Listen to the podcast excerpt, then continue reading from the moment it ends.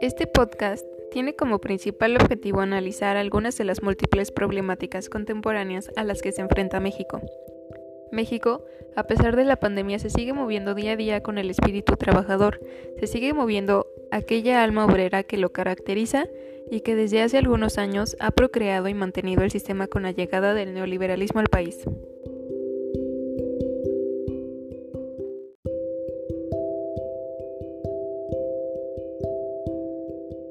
La desesperanza invade los hogares mexicanos con la crisis a la que nos estamos enfrentando todos como sociedad, una crisis cultural y principalmente económica, pues no nos alcanza para progresar y cabe mencionar que no se debe solamente a la pandemia, sino que todo esto inicia con la globalización y con el neoliberalismo.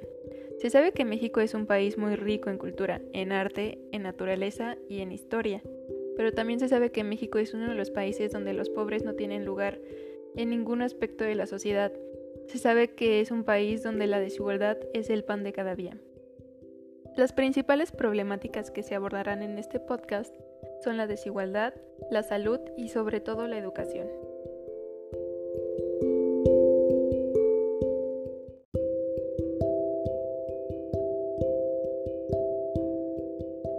Primero hablemos de salud. De acuerdo a la Organización Mundial de la Salud, la salud es un estado de completo bienestar físico, mental y social del que por cierto muchos mexicanos no gozan, pues culturalmente tenemos muy malos hábitos que por supuesto impactan terriblemente en nuestra salud.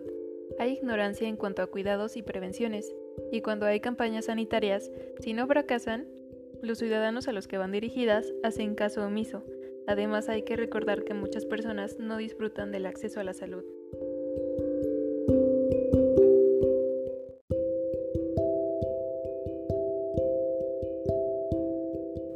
Al haber más enfermos en el país, mayor es el gasto requerido para poder atender las necesidades y las eficiencias de dichos mexicanos, pero el sector salud, al menos en un ámbito público, no se da abasto.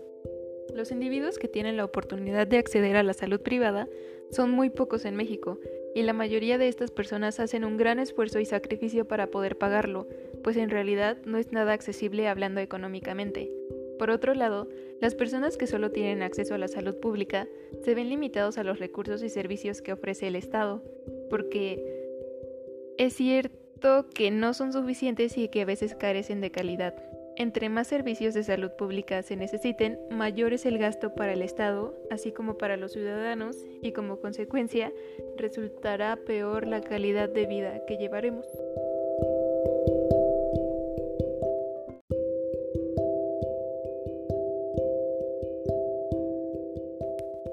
Segundo factor del que hablaremos es la desigualdad en México. La desigualdad se mantiene en auge desde hace muchos años atrás. Tiene sus raíces históricas, por ejemplo, con la colonización. Pero hoy en día ha llegado a encabezar las listas de desigualdad en América Latina y en el mundo. La desigualdad en México es un fenómeno complejo y multifuncional que se relaciona y se alimenta cada vez más de la discriminación racial, étnica, ética, de género, lugar de residencia, creencias e inclusive por los ingresos económicos. Todos en este país somos seres humanos, por ello contamos con el respaldo de los derechos humanos, pero aún así no se respetan del todo. Vamos por la vida sintiéndonos superiores o en su caso inferiores a otros individuos que, al menos hablando en términos biológicos y de especie, son igual a nosotros.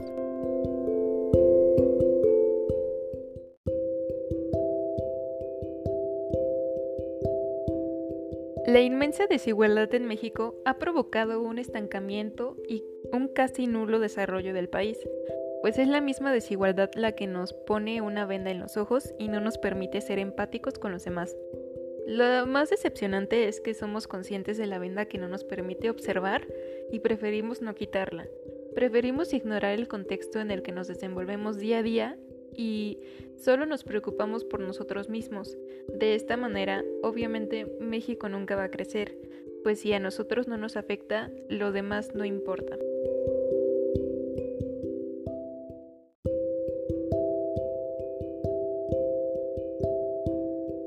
En cuanto a la educación, además de que es la formación que lleva a cabo cada individuo perteneciente a un grupo social, donde desarrolla aspectos cognitivos, morales y afectivos, basados y arraigados al contexto sociocultural, enriqueciendo también de esta manera la cultura, el espíritu, los valores y todo aquello que nos caracteriza como seres humanos, considero que la educación es uno de los pilares fundamentales para el desarrollo y transformación de la sociedad, por tanto es necesaria en todos los sentidos, principalmente para alcanzar mejores niveles de bienestar social y de crecimiento económico, para que de esta manera se puedan equilibrar las desigualdades económicas y sociales que abundan en el país, para elevar las condiciones culturales de la población, para ampliar las oportunidades de los jóvenes, para vigorizar los valores cívicos y laicos que fortalecen las relaciones de la sociedad mexicana y para el impulso de la ciencia, la tecnología y la innovación.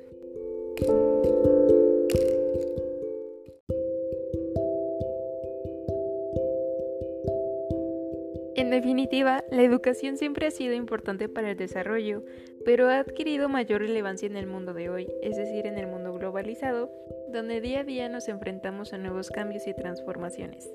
Desafortunadamente México no está preparado para enfrentarse a dichos cambios y actualizaciones constantes, pues la educación en todas sus modalidades, es decir, formal, informal y no formal, no es prioridad para el Estado, y peor aún, no es un tema de importancia para los ciudadanos, pues seguimos arrastrando esta cultura de mediocridad y preferir el camino fácil.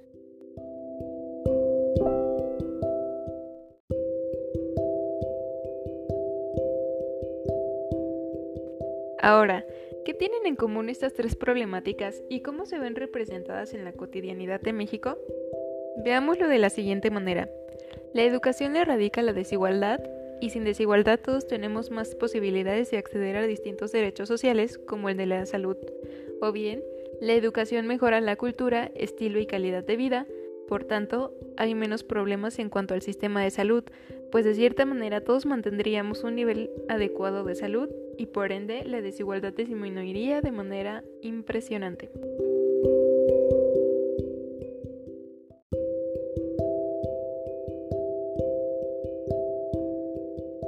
correcto sistema educativo, con planes y programas con el contenido correcto y adecuado para orientar a la sociedad por el camino del cambio, México no tendría tantos problemas como el que los tiene hoy en la actualidad. Pero parece que el gobierno no piensa así. Bueno, tampoco los ciudadanos.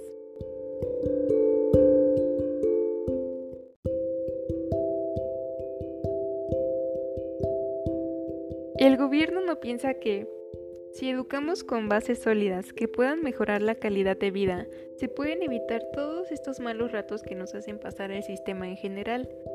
Pero es el mismo Estado el que nos quiere incapaces. El gobierno nos quiere ignorantes.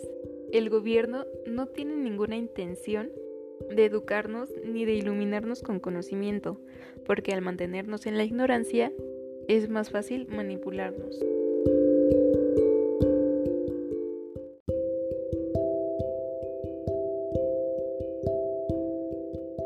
¿Se imaginan ustedes cómo sería que gran parte de la sociedad estuviera o estuviéramos cuestionando todo, preguntando por todo, pidiendo explicaciones por todo y exigiendo todo? Obviamente eso no le interesa al gobierno. Entonces, en el momento en que aceptamos que el gobierno nos quiere ignorantes y nos quiere tontos, sale a la luz la incongruencia, pues, ¿cómo es que quien nos quiere tontos es quien nos está educando?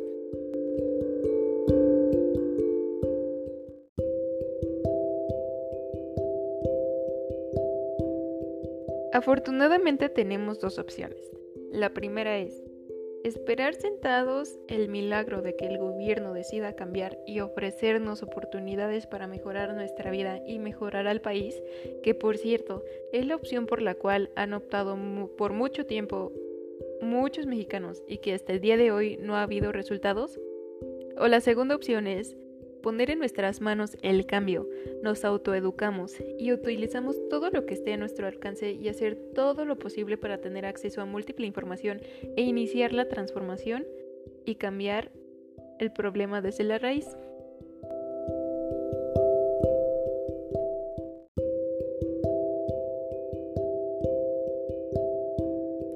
Una vez que seamos conscientes de este poder que tenemos todos y cada uno de nosotros y nosotras, de poder educar y autoeducarnos, podemos cambiar la estructura del sistema que el neoliberalismo impuso, una vez que dejemos de responsabilizar al gobierno de todo y culparlo de todo, aunque así lo sea, y nos demos cuenta de que nosotros como ciudadanos tenemos una gran responsabilidad, iniciará el cambio.